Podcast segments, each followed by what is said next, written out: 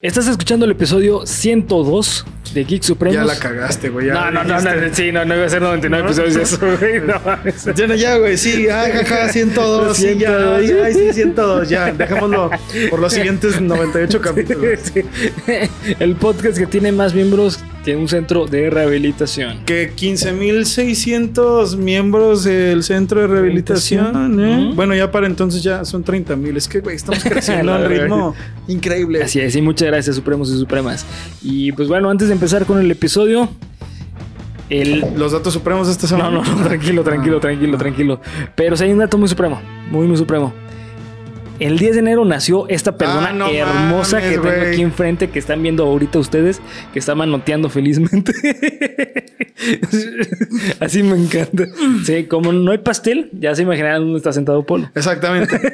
No hay pastel y tampoco está la otra. La otra, porque sí. ya todo desapareció. Ya todos me lo comí. Y todo se fue. Todo se fue. Sí, sí, fue, fue este modelo Tim Burton.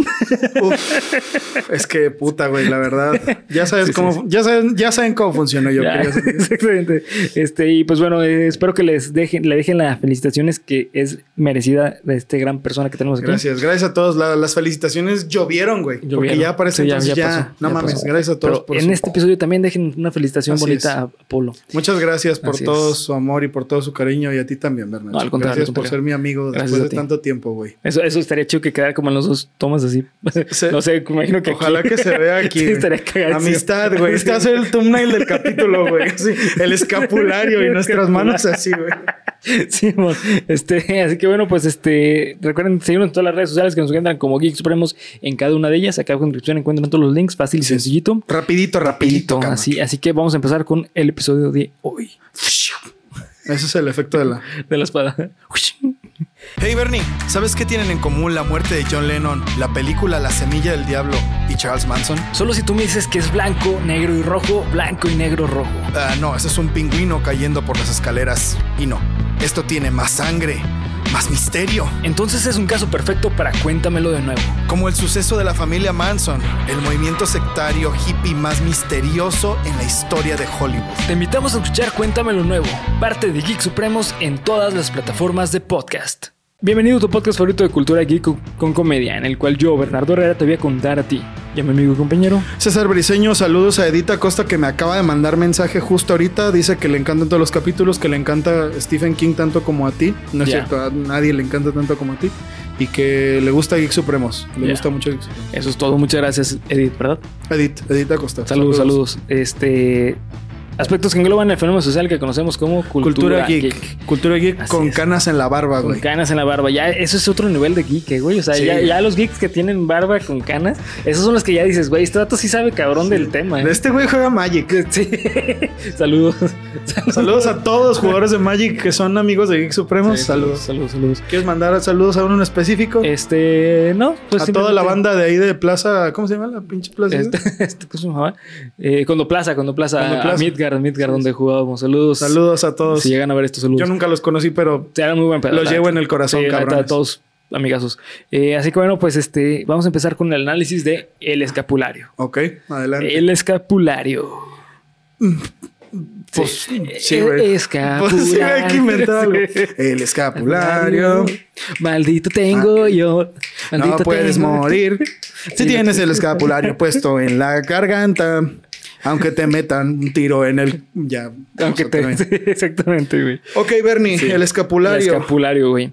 Ok, bueno, pues, ¿habías visto esta película antes, güey? No, güey. De hecho, este capítulo de entrada está dedicado a mi señor padre. Papá, Saludos, señor, gracias saludos. por habernos recomendado este tema, Sí. esta película. Yo no la conocía Ni hasta yo. que él me dijo, oye, ¿y si hacen un capítulo del escapulario? Y como mi papá es fan de muchas películas mexicanas, o sea, como que le gusta el cine de esa época, Simón. Y también de otras épocas más recientes, creí que estaba bromeando. Simón. Creí que iba a ser algo así como cómico, así Ajá. cagado. Y no, güey. No, güey. Y no es cómico ni cagado. Neta, mis respetos. Este, pues bueno, el especular, el especular. El la, especulación de que ustedes tienen sobre, el, sobre Bernie, ¿cuándo la vio? ¿Cuándo, la, viste? Sí, este, yo la vi también por primera vez, eh, pues ayer, güey. Ok. Ayer que grabamos este episodio, o sea, un domingo, no, un lunes, perdón. No, ¿qué es hoy? Hoy es lunes. Puta, güey. Sí, no, lo vi en domingo, sí, Simón. Ah, bueno. sí, sí, la verga. Un día antes de esto, verga. Un día antes de grabar, este, la vi. Eh, que por cierto está bien fácil de encontrar. Simplemente pongan en Google escapulario. Está, está en YouTube, está güey. en YouTube. Y fuck, qué buena película, güey. Este, la neta, mi respeto. Sí, güey. Eh, el escapulario es una película mexicana de terror y misterio que salió en el 68 y fue dirigida por Servando González. Viva México, cabrón. La neta, güey, es que mis respetos a Servando González por esta película, porque es una película del 68, cabrón. Del 68. Y mira, yo siempre he dicho que a mí personalmente no me gusta mucho eh, la actuación mexicana. Uh -huh. Y en esa película encontré muchas cosas que tampoco me gustaban de la actuación. Pero, pero debo decir que para ser del 68, tiene eh, actuaciones muy buenas como actuaciones muy malas. Uh -huh. Pero, güey, no mames, me, me, me, encantó cómo transmitió. No sé si tú lo notaste, güey, por medio de la actuación de los, de, de los este, actores la sensación de ese México antiguo. Claro, sí, güey. Eso es lo mejor de esta película, No wey. mames, cabrón. Sí, sí, sí, a huevo. Sí, la A neta. huevo. En- ¿Sabes en dónde? Hace rato veníamos mamando, Bernie y yo en la calle de que te voy a hablar como en el escapulario con una propiedad muy rara, pero a la vez con modismos mexicanos. Eso, güey. Eso, güey. O sea, e- eso es muy típico del mexicano Sí. de esa época. Que no que yo lo voy a desobedecer. Si usted desobedece la ley, si a usted desobedece la ley militar, pues me veré forzado a desobedecerlo a usted. Como de, ah, la verga. ¿Qué pedo con estos güeyes? Pues lo que estás haciendo Sí. es una falta a la moral. Como de, Sí, ay, ay, cabrón. güey. Pero ¿sabes Sí, qué, güey? Mira, voy a platicar una cosa que creo que es importante. Yo tengo, creo que ya lo había mencionado, tengo en mi poder un libro de poesías que mi bisabuelo le Órale. dio a mi abuela. Ah, qué chingón, güey. a mi bisabuela. Este, y que está en manos de mi abuela y yo lo tengo. 1940, güey. 1935 datan esos poemas. Y mucho del- de lo que se dice ahí es muy parecido a esto. Digo, se supone que el escapulario es en, o sea, está situada en la Revolución Mexicana, ¿no? Sí, man. 1910. Pero la forma de hablar es muy parecida, güey. Sí, sí, Y sí, fue man. lo primero que se me vino a la mente, como de no mames, son como los poemas del libro, güey. Sí, sí. Incluso utilizan los modismos de la época de, de los 1910. Sí, que sí. es este. Eh, nadie.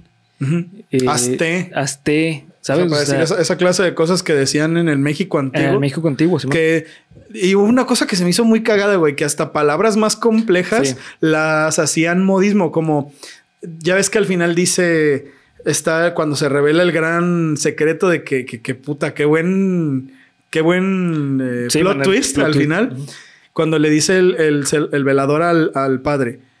No, pues este, yo divisaba por allá a la señora, pero ya tiene, divisaba, güey. Divisaba, sí. O sea, sí, güey, divisar, o sea, Sí, sí, claro. es una buena palabra. Lo puedes ver, pero como metida así Sí. para una persona mexicana de ese entonces, como de, güey, esto, esto es tan, tan, tan de su época, güey, Sí, man. que se me hace increíble, güey. Se me hace maravilloso. No, es una, es una joya, güey. Y aparte, eh, pues estamos hablando de que eh, salió en el 68.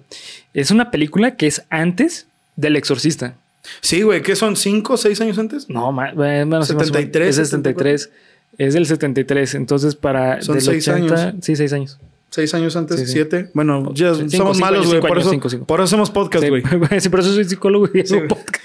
Por eso, bueno, No, es que sí tiene matemáticas, ¿no? no, sí, bueno. Olvídenlo, güey, somos pendejos. ya no hay explicación, Sí, no hay excusa. No, no hay excusa. Simón, este es una película del 68 y creo que utiliza muchos recursos que utilizaron también en el, en el Exorcista. Obviamente no estoy diciendo que el Exorcista se haya basado en esta película, porque pues claro que no, güey. Pero una de ellas es eh, que, que ahí hay un problemita con esa escena, güey, pero al fin y al cabo lo, lo- lo lograron bien, que es eh, la escena subjetiva de cuando llega alguien con el padre y que el padre le dice, ah, eres tú. Ah. cámara. ¿Sabes? O sea, eso es un recurso muy utilizado de la época. De hecho, en el Chavo del 8 lo veíamos a cada rato, güey. Eh, pero al fin y al cabo, eso, eso te mete de golpe a la trama tú como espectador. Claro, güey. El problema está, güey, en que no lleva nada. Porque cuando el padre ya termina la confesión con esta, con su madre, que resulta ser su mamá, que no mames, estuvo pasado de verga. Sí, sí, eso, güey. Este, ya no vuelves a ver esa escena subjetiva. Entonces, ¿quién verga lo llevó ahí y quién entró con él? Sí, o sea, era como de, sí. hola, yo esperaba ver, a, ah, es una señora o algo así, pero no, o sea, eres tú. Eres tú, pero de repente ya no estás tú. Sí, o sea, solamente tú te vuelves el narrador. Que digo, realmente si lo, si lo tripeas un poco, yo siento que para esa época, pues a mí se hace como de, güey, pues esto está interesante, ¿no? Sí. O sea, ahorita ya, incluso eso de, pues eso me recuerda otro rollo, güey, esas cosas. Sí, ¿no? sí, sí, como de broma. Pero a lo mejor, o sea, también parte de miedo porque una cosa Ajá. Que yo siento que esta película hace increíble y que en eso se va a basar casi casi todo lo que tengo para decir, hace mucho con muy poco, güey. Sí, sí, exactamente, sí. Es, de hecho, eh, llegaste a un punto muy cabrón, güey. Eh, hace muchísimo, es una historia tan compleja, güey pero contada tan bonita y con tan poco recurso. Uh -huh. O sea, sinceramente, digo, se, se, ve que tiene una producción muy buena, güey. Sí. Porque tiene una gran cantidad de, de, este, de actores y se ve que está muy bien hecha, güey. Sí. Eh, el único problema que le encontré a esta película, güey, es, no sé si tú también lo notaste, pero hay, hay veces en que había escenas que era como cortes así súper innecesarios y repetitivos. Sí, por ejemplo, o malos caballo, cortes, güey. Sí, también, sí. Había sí. malos cortes. Sí, lo malos noté cortes. al, al final de cuando está. Ya ves esta parte en la que está Pedro en el hospital, Simón. que está Rosario. Ay, Rosario, ajá, y que está su tío. Entonces, al final se nota que hay un corte antes de volver al padre del tío y luego el padre y luego el tío. Sí, Simón. O sea, se ve, se ve que se les fue ahí la mano, Sí, güey. sí, sí. Pero también hay que tener en cuenta que antes, como se hacían los cortes, eran cuadro por cuadro Sí, güey. y de en cinta, güey. O sea, Ah, bueno. tú eso cortabas la cinta y la tenías que pegar, güey. Sí, sí, sí. O sea, no, no es como hoy en día que ese es el corte digital. De, ah, güey, no, no revisó la edición. Pues bueno, güey, o sea, ahí Sí, era, pues la cinta ya quedó, güey. Sí. O sea, entrégala. Es un, es un detallito que, pues sí está mal, güey. Sí, sí. Pero se me hace que incluso Sí, eso. Le da saborcito, ¿no? Sí, como de, mira, güey, ahí puedo ver, así, Sí. cierras los ojos, güey, y puedes ver al editor de cinta cortándola con la navaja y pegándola. O sea, esa clase de cosas a mí se me hacen, cuando no son muy notorias que te arruinan la experiencia, siento que son muy chingonas, güey. ¿Y sabes que está bien cabrona la película? Cómo desarrollan la trama. O sea, porque tú al inicio ves a que, alguien, que van a fusilar a alguien, no sabes quién es, no sabes por qué, y te hacen un corte y es a otra escena muy oscura, que es el momento en el que están los dos, este, pues los dos hermanos. Dicen, "Ah, está, está el padre y hay que matarlo. No, todavía no, espérate, ¿no? Aparte, es- eso se me hizo bien cagado. Eh, ¿Cómo mencionan de, no, no, ahorita no, porque va a hablar con alguien? Ah, claro. Entonces, eso sería doble pecado. Sí, no, pues solo mejor un Sí, pecado mejor a doble solo, pecado. Pero se me hace cagado, güey, porque sí es, Es muy mexicano Es eso, muy mexicano, Es güey. muy mexicano. Y es algo que ya hemos hablado antes. es como los pinches rateros mierda que se persiguen antes de robar, ¿no, Es güey? la doble moral Es la doble mexicano. moral mexicana, Sí, güey. Sí, sí. Y aparte, en esta película la desarrollan bien chido. Y lo desarrollan mucho mejor con, este, con la historia de Pedro. Que te voy a decir algo. No, no, la de Pedro no. ¿Cuál es la del militar? Ah, no sé, no, no recuerdo el Eh, nombre del José, algo así, güey. Pero es el hijo del militar al que sí logran matar. No recuerdo. De Sí. hecho, lo tengo general. Ahorita te voy a decir porque hasta le saqué captura de pantalla, güey. Sí, para poder acordarme de todos esos datos. Porque la neta, todo eso merecía ser recordado. Teniente Julián. Julián, Julián, Julián Fernández, Simón. Teniente Julián. Sí, porque es el único que tenía apellido, Simón. Julián. Sí, sí, o sea, con, con la historia de Julián, eh, creo que, hijo de su madre, se me hizo una cosa increíble esa historia, ¿eh? Ok. M- Más que la de ¿Más Pedro. que la de Pedro? Sí, te voy a decir por qué. Porque la de Pedro se me hizo un poquito más como una historia de amor que Paranormal. paranormal. y la historia de, de Julián se me hizo una historia con un significado tan fuerte para la historia mexicana. ya. Porque hay escenas, o sea, cuando, lo, cuando le disparan, güey, yo pensé que ibas a sobrevivir. Yo también, güey. Porque dije, no manches, ya pudo brincar la barda. Y cuando brincan los militares, dices, no, güey, ¿por qué no corren? ¿Por qué no corren? Sí, güey. el güey ahí tirado. Yo creí que sí. iba a ser otra cosa, que se iban a encontrar la ropa o así. Ajá, ah, también. se nos escapó. Sí, sí. Pero no, güey. Y sabes qué también es, Ah, o sea, es la primera vez que veo una película tan antigua, porque ni siquiera, bueno, el bebé de Rosemary poquito, pero no tanto como esa escena específico. Tampoco psicosis, güey. Esa escena, cuando Julián no se podía morir porque traía puesto el escapulario, Sí. Puta, güey, qué desesperación me dio, güey. Qué desesperación de verlo, porque el güey estaba, o sea, estaba haciendo muy bien la actuación de, de agonía, güey, porque el güey se veía que estaba respirando con un chingo de trabajo y le estaban todavía dan- dando disparos, güey. Sí. Fíjate que yo esta película la podría decir que es la psicosis mexicana. Sí, güey. Tiene escenas muy artísticas y una película muy artística en general. Sí. Y aparte es una buen- muy buena película de terror. Cierto. Y aparte de ser una buen- muy buena película de terror, es una excelente película. O sea, En general. en general, o sea, sinceramente me voló la cabeza lo bueno que es esta película. No mames, güey, qué cabrón. Sí, sí, y ya para que te lo diga yo de, de una película mexicana. Sí, güey. o sea, es- O sea- me sorprende porque Bernie sí ha visto muchas películas, Sí, güey. O sea, y, y tú sabes que es difícil encontrarte una Sí, una película, buena mexicana, mexicana, Sí, güey. güey. O sea, y sobre todo esto, güey, porque volvemos a lo que ya hemos visto, que es, por ejemplo, hasta el viento tiene miedo. Pues bueno, güey, o sea, es lo que es, ¿no, güey? Sí. O sea, es una película así medio chistosona, tiene sus cosas buenas, güey, pero que Bernie diga, güey, la neta, esta película me voló la cabeza. ¿Y ¿Sabes qué es lo más cagado, güey? ¿Qué, güey? Salieron el mismo año. ¿Salió en el mismo año? 1968. Cabrón, ¿y que ¿Por qué? ¿En qué chingados radicó la diferencia o qué? Pues yo creo que en la, en la actuación. En lo que radica es la actuación. Porque se nota que el director sí tenía como una visión que es traigan actores buenos. Artística. Artística, sí, sí, totalmente. Porque justamente lo que hablábamos de, del Hasta el viento tiene miedo es que eh, el problema era la actuación. O sea, es una historia buena, pero por la actuación no te la compras en nada. Porque había eh, reacciones sobreexageradas y aquí no había ninguna reacción sobreexagerada. Ujú.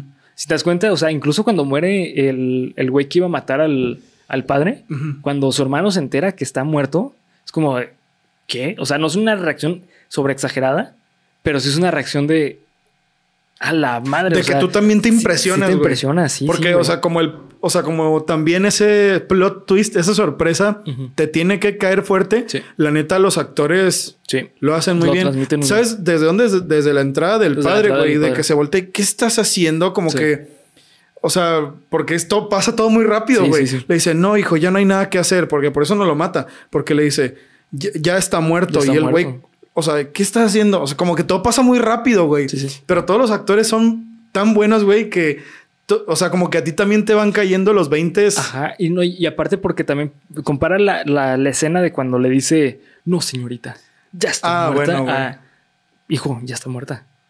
Sí, güey. ¿Sabes? O sea, hay una gran diferencia en cómo lo transmite. Es prácticamente lo mismo, pero transmitido de una manera totalmente distinta. No, es que, es que, por ejemplo, a este güey le compras 100 de Todo. 100, que es un padre. De Sí. hecho, ¿sabes, güey? Se parece a una persona que ve en mi familia. Ah, ¿sí? De parte de mi abuela, que también era padre. Se parece un chingo, güey. cagado, Se güey. parece un putero. Entonces, o sea, claro, güey, ese conserje, pues tenía así la pinche camisa abierta hasta Sí. acá. y- No, señorita, ya no va a ser necesario. Soy un pinche señor de 80 años que tiene una voz Sí. así prominente. Sí, exactamente. Y este güey, pues, No. no, hijo, ya no hay nada que hacer. Ya está muerto. Está muerto. Sí, sí, o sea, la neta verga. transmite tanto, güey. Y bueno, y aparte este, eh, el concepto del, del escapulario, a la madre, güey. Te voy a decir por qué es tan buena película. A ver. Tiene sistema de magia. Claro, güey. Pues sí, es, una verdad, película güey. que tiene un sistema de magia. Es, Es sistema de magia suave, pero está súper bien explicado, güey. O sea, es. Te, te lo. te- eh, la, la mamá del padre, que se el nombre, se llama. Este, Yo tampoco me acuerdo, eh. María. María. María Pérez, viuda de Fernández. Ah, sí, cierto. Simón, ella. Ese, ese es el nombre de mi mamá. y tú así de. No, sí, güey. a la No, la neta sí, güey. Es como de, "A la verga, güey". Sí, sí, Simón. Este. Bueno, el punto es que cuando está hablando con el padre, eh, que es el padre Andrés, que le dice que no, pues es que este cap- escapulario es mágico. Y claro que no, es como, es que no me estás escuchando, escúchame esta historia para que sepas por qué te digo que es un escapulario mágico. ¿Sabes? O sea, por eso, güey, es como de, ok, ya me tienes toda la atención Sí. en la historia. Sí, y sí, además de a partir de ahí te empieza a desarrollar de que quien lleve este escapulario tiene mi bendición. Quien tiene mi bendición no muere. No muere, güey. ¿Sabes? Pero, ¿y sabes qué? O sea, no es tan. Bueno, güey, pues sí. No muere para bien. Para bien. O para mal, güey. es que eh, no, no- nunca lo menciona que es como algo bueno. Bueno, exacto, Es que tiene mi bendición para no morir. Porque tú ves a Julián, el que es lo que te decía, Sí, puta, güey, qué muerte tan horrible, güey. El güey estaba agujereado que hasta el soldado le dice, qué puta, güey, qué, qué buen texto. La neta, el Sí. guionista se mamó. Si de tiro de gracia es tiro de gracia. Si vivió es porque Dios así lo quiso, güey. Ya no le dispare más. O sea, como, güey, el vato tenía un tiro de gracia en la Sí, sí. jeta, güey. Y no podía morir. ¿Te imaginas lo que es hacer eso, güey? No, está no mames. increíble. Y luego increíble. está la historia de Pedro, güey. Que, que eh, luego se entrelaza con su otro hermano, que es este, que es, Fe- que es Federico, güey. Que también Federico Ah, no sí, muere porque verdad, güey. tiene el escapulario. Sí, sí, sí, es verdad. Pero es que ahí todavía no entiendes por qué no mueren, güey. Hasta ya con. De hecho, yo creo que con Federico lo entiendes, güey.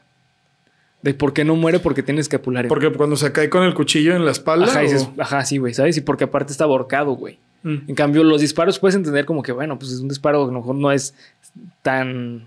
O sea, ¿sabes? puede vivir, güey. pudo haber fallado la bala, sí. a lo mejor no, ¿sabes? Pero el ahorcarte es morir prácticamente en segundos, güey. Y no, o sea, también que eso, mira, güey, po- porque toda esa aura de esa parte, ay, es que hay muchas cosas muy buenas, güey. Una de las cosas que hacen que esa parte sea tan buena, porque para mí, pues ese es el clímax de la película, güey. Simón. Bueno, de esa parte, porque también hay un clímax en la historia de Julián que es cuando lo están persiguiendo, sí, güey, güey. ¿no? Que, bueno, güey, también no te- props a la actuación del güey de me mandaron porque te van a poner un 4, güey. Escápate. Escápate. Si te escapas, ahí te esperan.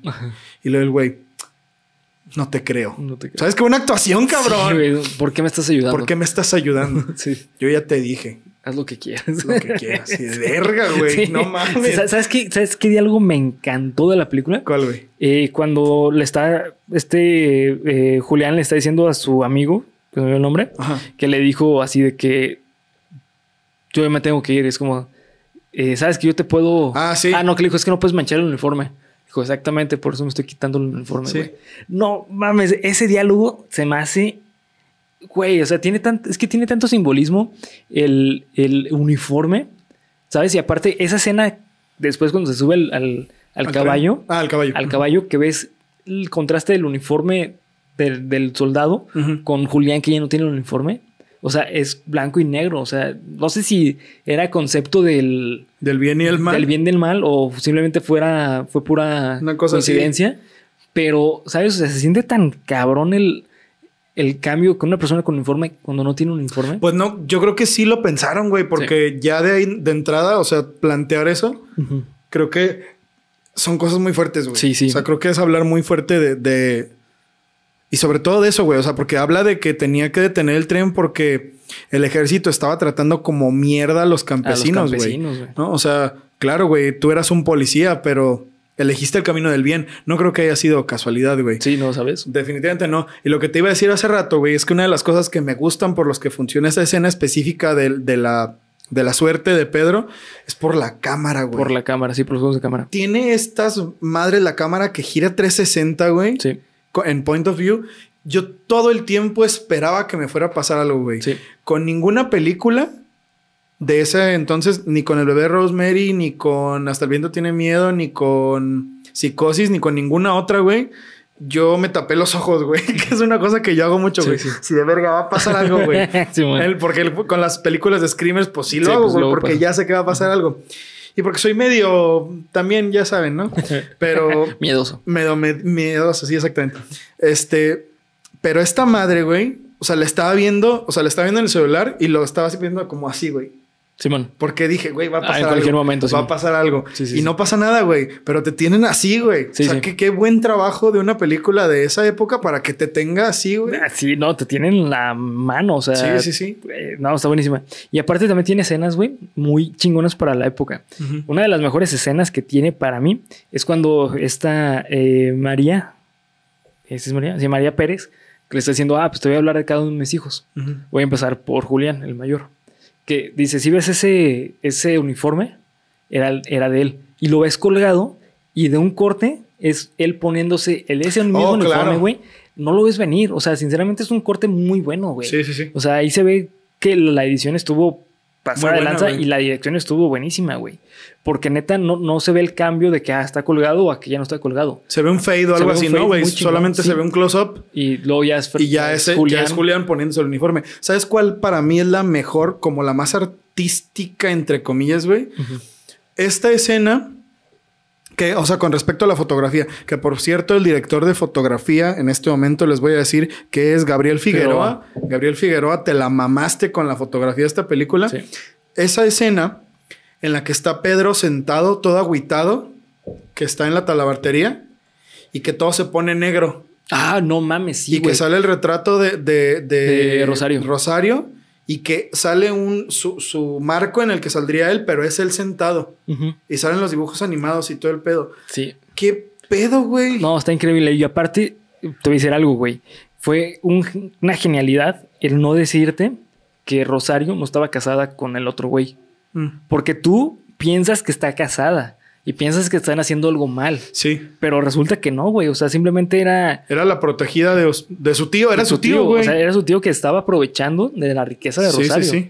¿Sabes? Entonces, eso está buenísimo porque esa escena, la escena de, del, eh, pues de la- los dibujos animados, te dan a entender que, o sea, que lo que está viviendo es como que pues sí está enamorado, pero no debe sentir ese enamoramiento porque está mal lo que está haciendo, güey. sí, sí, sí. ¿Sabes? Entonces, se siente mu- muy chida la- esa parte de la tensión decir, es que, güey, lo que está haciendo está mal, por eso lo van a matar.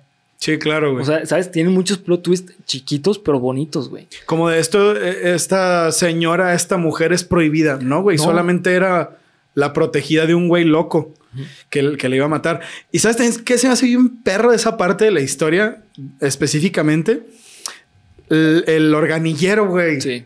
El organillero. Que La música juega Tiene un papel- cierta parte de cosa cagada, De güey. comedia, sí. Porque cuando despierta a Pedro en el hospital, Sí. está el organillero fuera de la ventana, güey. Pero como no, no sé si te fijaste, güey, pero el güey nunca deja de ver a la cámara. No sé si habrá Ah. sido así, como intencional, pero el güey siempre está así, Sí, sí, sí. a través de la ventana, güey. Entonces, es, no sé por qué hicieron eso, güey. No tengo idea sí. por qué. Como que es el tema de ellos dos, ¿sabes? Sí, o sea, la música te hace entender que esa canción en el organillo es el tema de. Rosario y de, y de Pedro. Sí. Pero el hecho de que el güey esté ahí, ¿sabes qué pensé yo? Que estaba muerto. Yo también pensé eso. Pensé que estaba muerto y que había llegado a un punto en el que estaba su tío y estaba Rosario y estaba el güey del organillo. Pero no, güey, solamente te dan a entender que era un güey raro ahí que los estaba, Sí. que los estaba siguiendo, güey. Sí, no sé sí, por qué. No sé cuál será el símbolo Es de que, eso, pero me eh, muy perro. Mejor dicho, yo creo que el símbolo es Rosario.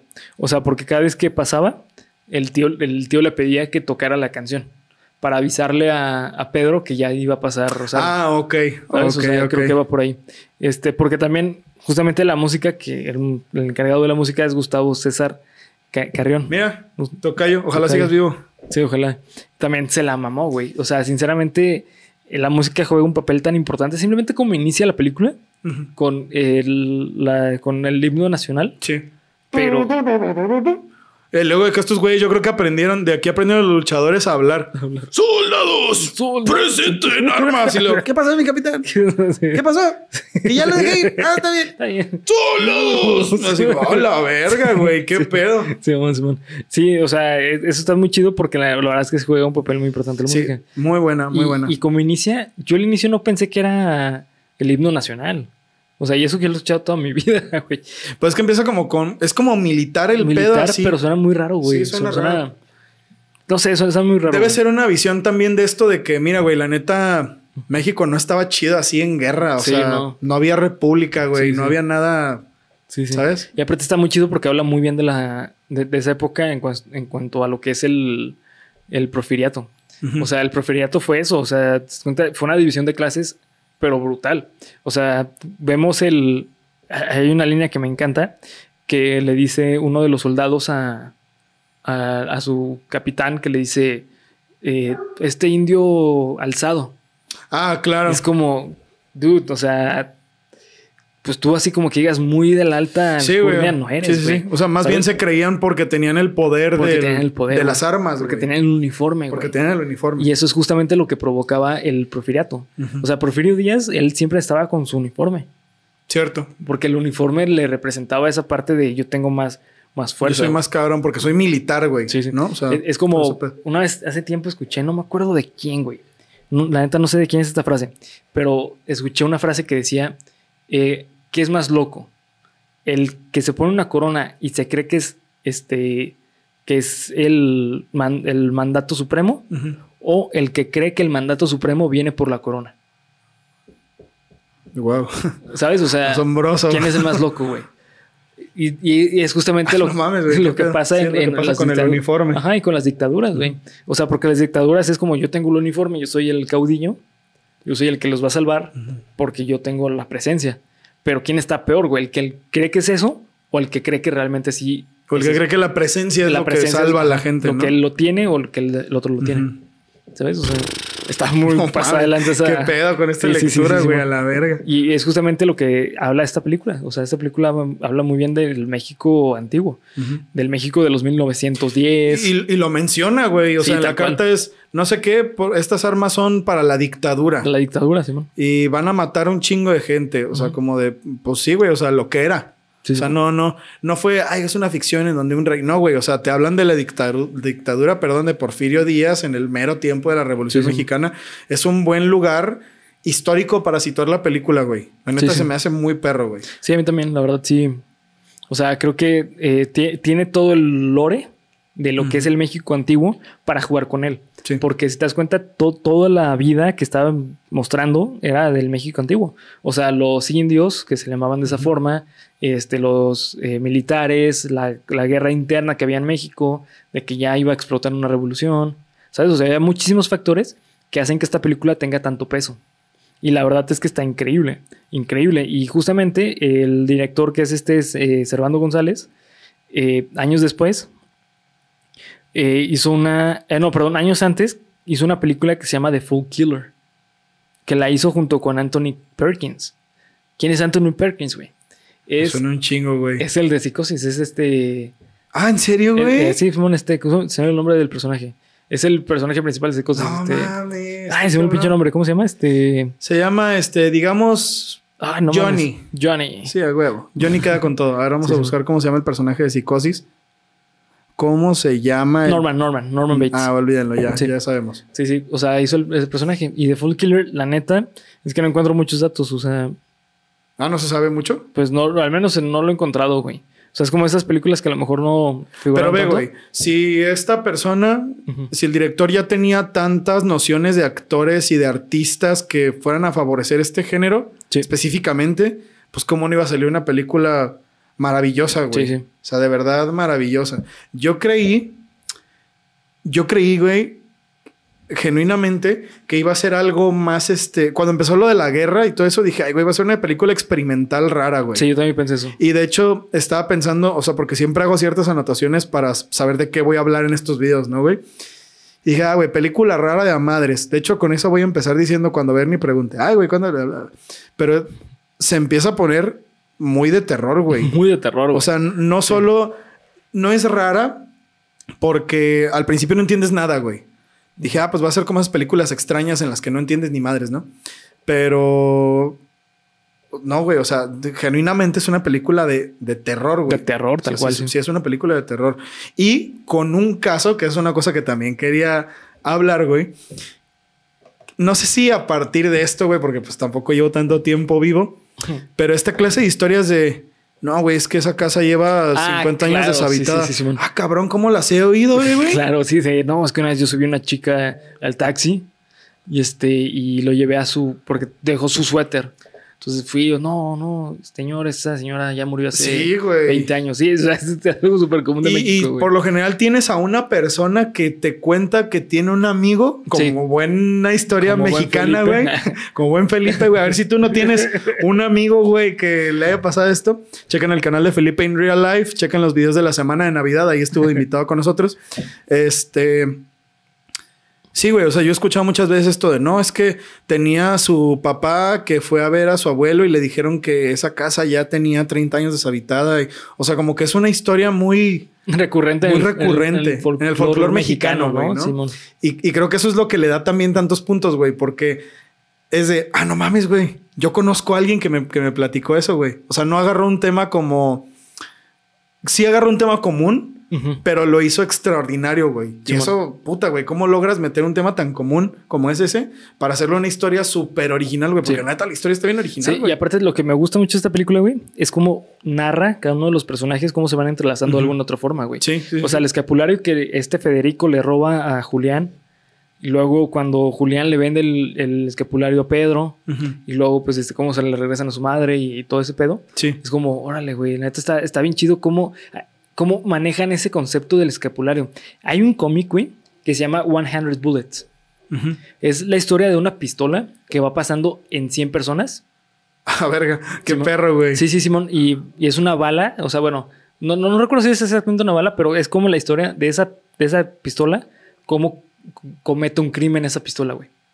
Tanto para... De acuerdo a la persona a la que pertenece. Sí, sí. Ajá, de que dependiendo de la situación donde está, Ajá. eh, esa, esa pistola ayuda a que se haga un crimen. Ah, ok. Nunca había oído hablar de esa madre, güey. Sí, sí. ¿Y la pistola tiene patitas y camina? No, o? no, no. O sea, obviamente es llevada de alguna otra forma. Ah, ok, o sea, ok, ok. Es como... Hay un encargado de entregar la, la Ah, pistola. ya, ya entiendo. Pero al fin y al cabo, güey, es como un concepto muy parecido. Como de objeto maldito que Objeto pasa de maldito. mano en mano Simón. para ayudar o traer desgracia. Como la mano de mono, güey. Como la mano de mono. Como la mítica mano de mono que hemos visto en muchos lados que concede deseos, pero la Sí. verga. Pues sí, güey. Más o menos. Sí, sí, sí. Solo que aquí lo dejan un poco más simple, como Sí, decías hace sí, mucho rato. más simple. Pero es que eso es, el- eso es lo chingón, güey. Que entre más simple sea el pedo, Tiene más fuerza. Tiene esta más historia. fuerza, Para güey. mí tiene sí, mucha sí. fuerza, güey. es verdad. Muchísima. Y la verdad es que eh, con- considero que no sé por qué, güey. No sé por qué el cine mexicano no se fue por esta línea. Es una línea tan. Ah, cabrón, tan buena. Que sinceramente me, hubiera pregun- me pregunto qué hubiera pasado si hoy en día más películas fuesen como el escapulario. Porque sinceramente tiene una dirección buena. Tiene, o sea, se nota el corazón de esta película. En sentido de cómo es que el, el, este, el director quería esa, esa esencia, ¿sabes?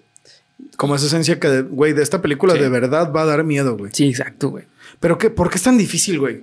¿Por qué será Ay, tan cabrón. difícil? Porque digo, güey, mira, o sea, obviamente que yo no me considero un, un experto en terror, güey. De hecho, tú vas a saber muchísimo más porque tienes mucha más este, cultura con respecto a El terror. autores y terror y la madre. Pero yo digo, bueno, güey, veo, por ejemplo, una persona que yo creo que es un maestro, maestro del terror, güey, es Guillermo del Toro, güey. Sí. Guillermo del Toro es un maestro del terror para mí, güey. Am, ¿Qué tan difícil es hacer una historia, güey, que te dé miedo? ¿Sabes? O sea, sin recurrir a screamers y esas. Simón. Porque, por ejemplo, pienso que eh, me imagino yo de 1968, así de 20 años, 18 años, yendo a ver esta película. Yo siento que yo me hubiera cagado en la parte de bájame, bájame, que están los tres colgados y que se escucha la voz así del colgado, güey. Sí. Y es algo bien fácil, güey. O sea, es, Sí. es una sugestión. O sea, bueno, sí te hacen el primer plano de las caras de los colgados, que obviamente, pues, o sea, pues son güeyes que están ahí Sí, parados sí. y sacando la lengua nomás. No se ven así como muertos malditos. Pero con esa simple sugestión de verle los pies y escuchar la voz, ya te cagas, güey. Te cagas, Te cagas. Ah, ¿De verdad será tan complicado, güey, traer...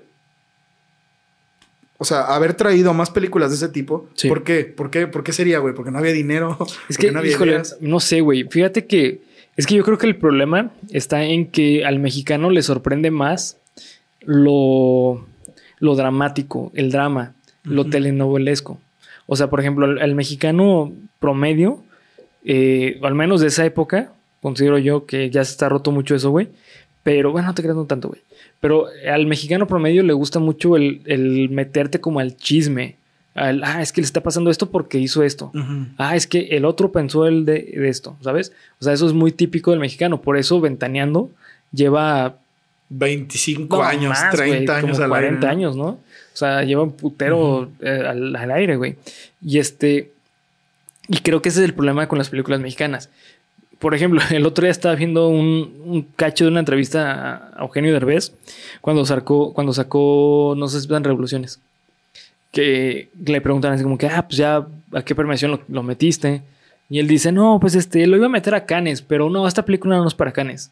Porque para Cannes es una película, tendría que ser una película más eh, rebuscada. Esta película va más para los Oscars. es como de, ok, Simón, sí, sí, claro, o sea, una película que es un refrito de una película de Adam Sandler. ¿Sabes? O sea, es una reimaginación de una película de Adam Sandler. Que no, eh, Papá Ideal, creo que se llama en español, una cosa así. Sí, yo tampoco me acuerdo cómo se llama, pero Sí. es, es esa misma en la que se muere su hijo al final, güey, ¿no? Creo no, que no, sí, ¿no? al final no muere su hijo. Mejor dicho, es que llegan, es un niño ya grande y que le dicen, ah, pues él es tu hijo, cuídalo. Ah, claro, que, sí, que- creo que ese es, es el, Sí, que, es el sí, que actúa de Cody en Saki Cody. Sí, sí, sí, es ve el cierto. Es cierto, güey.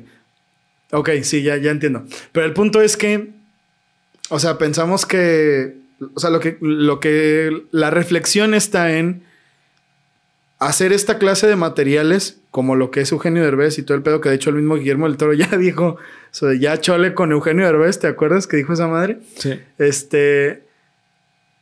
como consumir materiales así de chafas, güey. Pero yo me pregunto, ¿en qué momento, güey? Si habían esta clase de películas esta clase de materiales, ¿por qué se empezó a abaratar tanto, güey? Porque, por ejemplo, ¿sabes cuál otra película que quizás en algún momento convenga traer? Me parece entre telenovela y entre una película muy dura, Rojo Amanecer.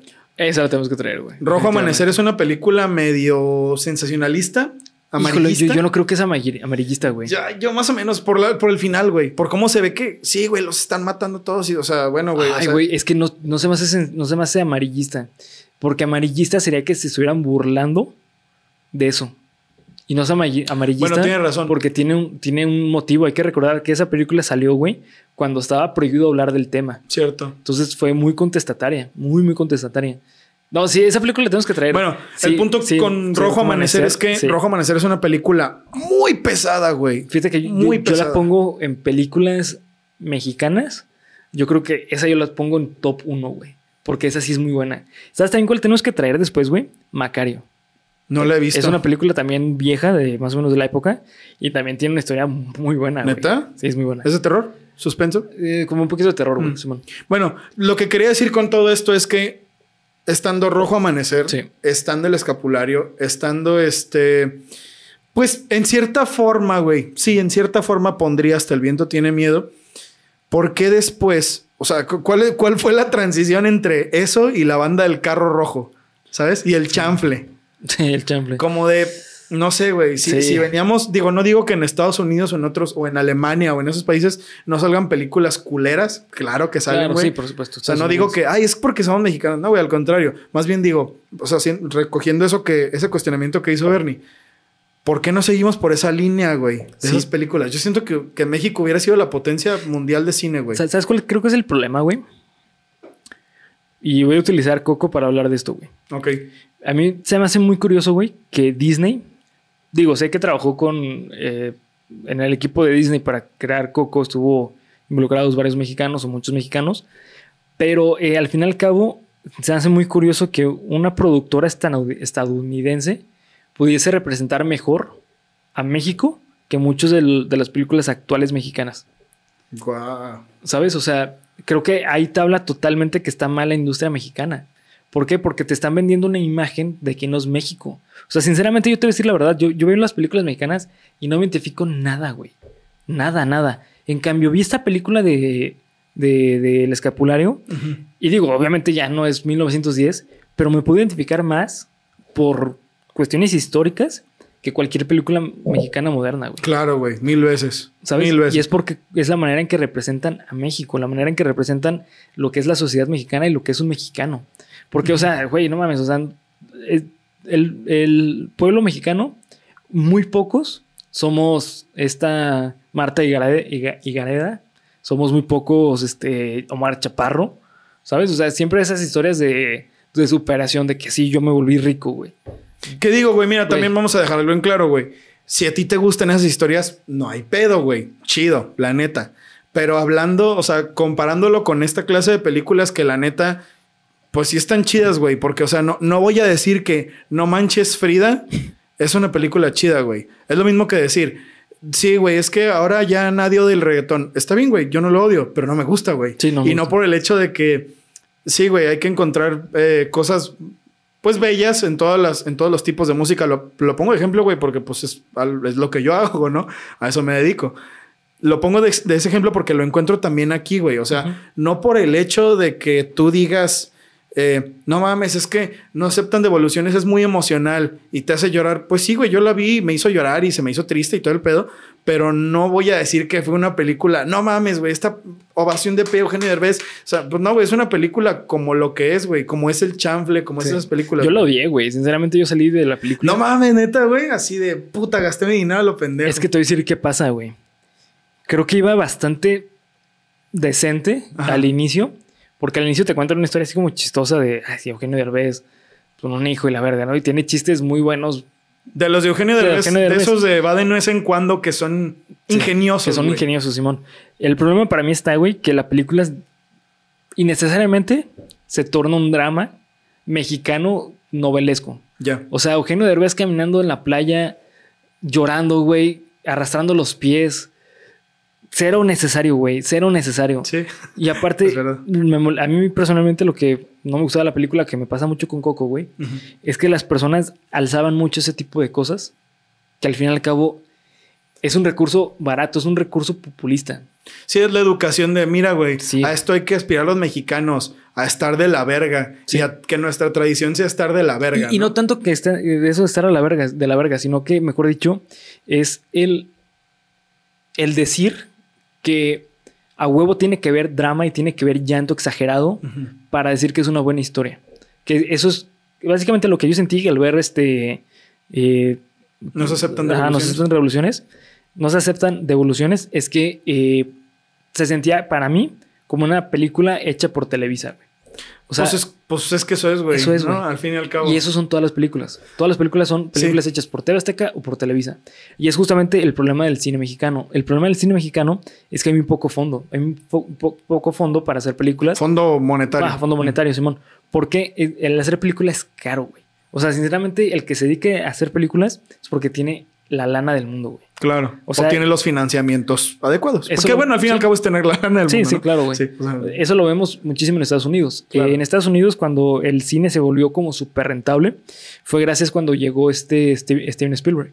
Porque Steven Spielberg, que es una persona que tenía el dinero del mundo, de familia súper adinerada, y por eso es que muchas de sus películas fueron taquillas cabroncísimas. Claro. porque rompieron muchísimo el concepto de lo que es el, el cine en su momento. O sea, eh, producciones súper Sí, la producción elaboradas. se fue a la verga. Sí, Sí, sí, por ejemplo, Poltergeist. No mames. no, güey, la producción de nivel, Poltergeist.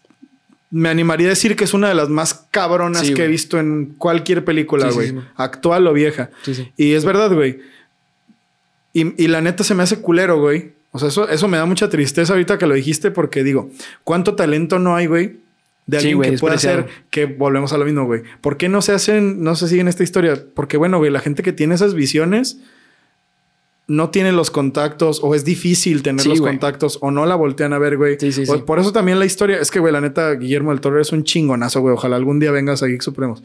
Este, Por favor. por favor, güey. Eh, todo eso que pasó con el financiamiento de Pinocho, Ah, sí, güey. o sea, puta, güey. Pinocho, pues ya chequen el capítulo de Pinocho, creo que lo dijiste tú, güey. No había dinero para hacer Pinocho y la terminó pagando Netflix porque fue de, güey, es que no mames, esta historia o sale o sale, güey, porque alguien la vio y dijo, güey, esto, Está cabrón. esto está cabrón.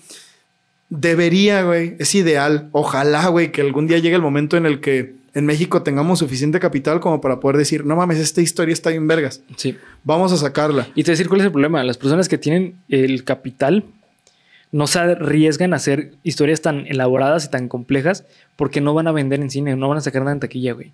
¿Por qué? Porque al mexicano promedio lo que le gusta ir al cine es a sacar unas risas, divertirse un poco, llorar poquito y regresar a su casa, güey. ¿Sabes? O sea, esta es justamente lo que me gusta de esta película. Esta película no, o sea, el escapulario no te hace sentir eso de, güey, no mames, es que qué risa estoy viendo aquí, no mames, qué puto miedo, qué. No, güey. O sea, es una historia que te atrapa porque te, te está contando algo pasado de lanza y que aparte le sacas algo, güey. O sea, por ejemplo, yo personalmente, lo que más le saqué a esta, esta película es justamente hablar de la moral que tenía un mexicano. ¿sabes? Claro. Por eso es tan buena historia, porque te habla desde la perspectiva de la moral del mexicano, el cómo se veía México en ese momento. Cierto. De hecho, ¿sabes? A mí que me suena bien cabrón, que es algo de lo que yo saco, güey, como de, no mames, güey, hay tantas cosas de México que no sabemos, güey. Sí, exacto. Como ustedes saben, güey, que durante las guerras pasan muchas cosas, güey, que a veces de las cuales ni registro se queda. Cosas increíbles, ¿no, Sí, güey? güey. Y me pongo a pensar que, güey, no veo, o sea, no que haya existido esta historia, güey, pero que hayan existido historias aisladas durante las guerras, durante la última guerra en México, que fue la de, bueno, la última está haciendo la guerra contra los grupos criminales. Me refiero a la guerra de la revolución. Historias increíbles que, que hayan pasado así. Y también me hace pensar en que hay un, un cantante que se llamaba Chava Flores. Chava Flores se hacía llamar a sí, mu- a sí mismo el cronista de la Ciudad de México. Y era un señor que ya en los 60 ya tenía 70 años, así. Era un señor pues de esas épocas.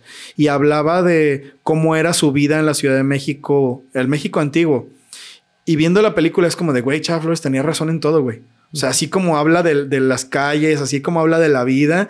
Y lo puedes ver. Y lo que, me, lo que se hace tan perro es que en el 68, güey, que si bien no estaba tan lejos, o sea, 50 años antes había sido la revolución, pues ya eran 50 años, güey. Ya era un tiempo muy considerable. Sí, sí, sí. Y cuando ves a Pedro caminar en la plaza, saliendo de la iglesia, es como de, güey, ¿cuándo grabaron esto? ¿En 1910? Sí, ¿O qué sí, pedo? te lo transmite bien chido, güey. Sí. Sinceramente lo transmite muy bien. Te lleva, o sea, ¿qué es lo que dice Bernie? Como de, no es una película para que, ah, no mames, qué risa, ah, no, es que miedo, es como de, verga, güey, o sea, que para que te fijes, es contemplativa, güey. Es una película Exacto, contemplativa. Exactamente, sí, para O sea, que veas y digas, wow, güey, Sí. qué buenos Y detalles. lo dijiste justamente en el punto que es contemplativa.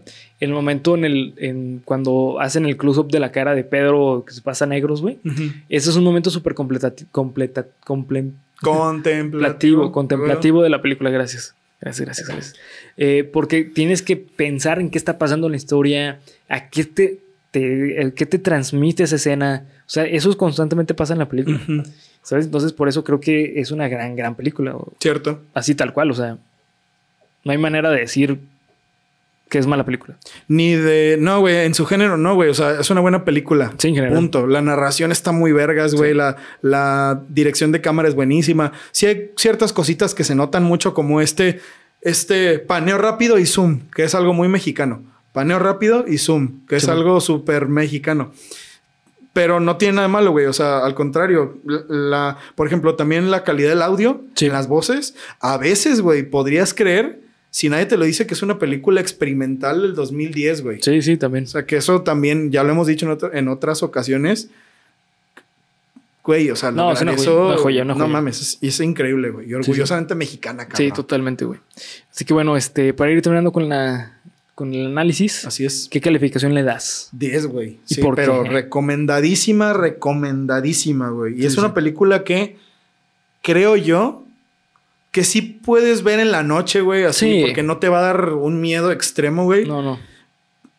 Y lo mejor de todo, güey, es que te va a dejar pensando, güey. Sí, muchísimo, Te muchísimo. va a dejar pensando. O sea, pero es, una película para alguien a quien le guste tanto ver los detalles como, como ver una película, güey. Sí, sí, como simplemente el sentarte y disfrutarlo, porque tiene esa magia esta película, totalmente, güey.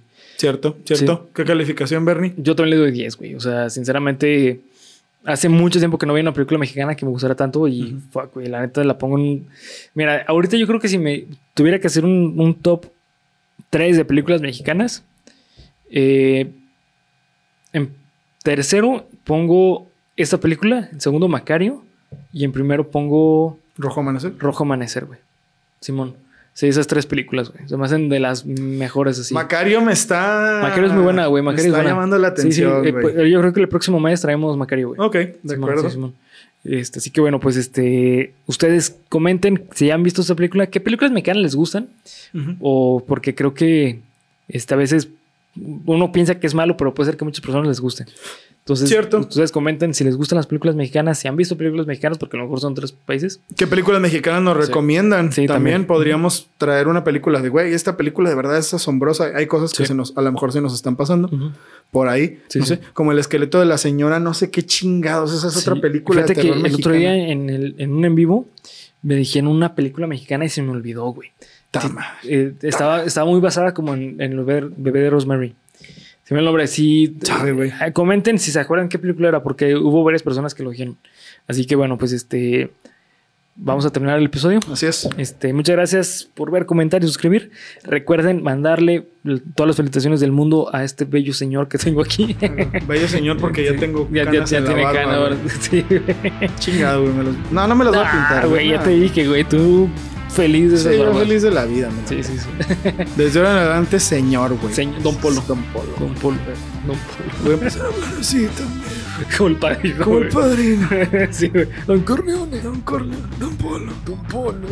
No, no se escucha tan vergas como Don Corleone. Sí, no. Mejor no, mejor olvídenlo, güey. Sí, no. Olvídenlo. Así que bueno, pues este, nos vemos hasta el próximo episodio. Recuerden suscribirse. Eh, acá abajo en la descripción todos los, todos los links. Nico, Nico, qué güey. Arigato gozaimasu. En las- así, ¿no? No mames, edita esta mierda, güey. No, No, dar pesadillas a la gente. No, no. Adiós. Bye, bye. Disfruten su Viernes. Supremo. Viernes Supremo, adiós.